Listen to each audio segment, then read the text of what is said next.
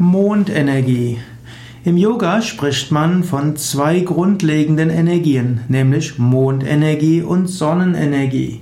Das bezieht sich jetzt nicht auf Energie, die man nutzen kann als Mensch im Sinne von Solarkollektoren und so weiter, sondern zwei grundlegende Energien, Sonnenenergie, Mondenergie, Yang und Yin, männlich und weiblich.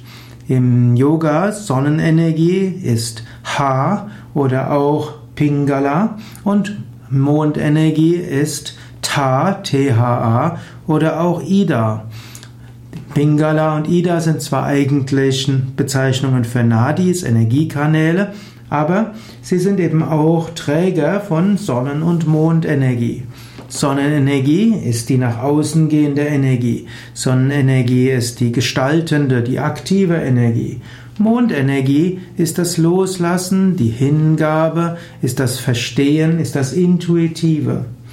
Im Svara Yoga, S-V-A-R-A, neues Wort, Yoga, Y-O-G-A, wird von Sonnen- und Mondenergien gesprochen als die beiden grundlegenden Energien.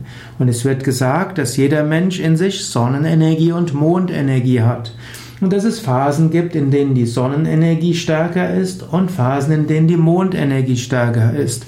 Es wird sogar gesagt, dass es ein Indiz dafür gibt, ob Sonnenenergie oder Mondenergie stärker sind und das ist eben die Offenheit der Nasendurchgänge.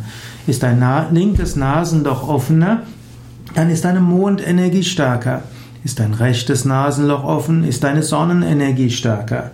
Und es wird empfohlen, wenn deine Mondenergie stärker ist, dann ist das eine besonders gute Zeit zuzuhören, etwas Neues zu beginnen, sich zu öffnen für jemand anderes und zu spüren und zu fühlen. Ist dein rechtes Nasenloch offener, ist die Sonnenenergie stärker, das ist der Moment, wo es gut ist, gestalten, dich durchzusetzen oder Dinge zu tun, die du entschieden hast, auszuführen, das, wo du sicher bist, was deine Aufgabe ist.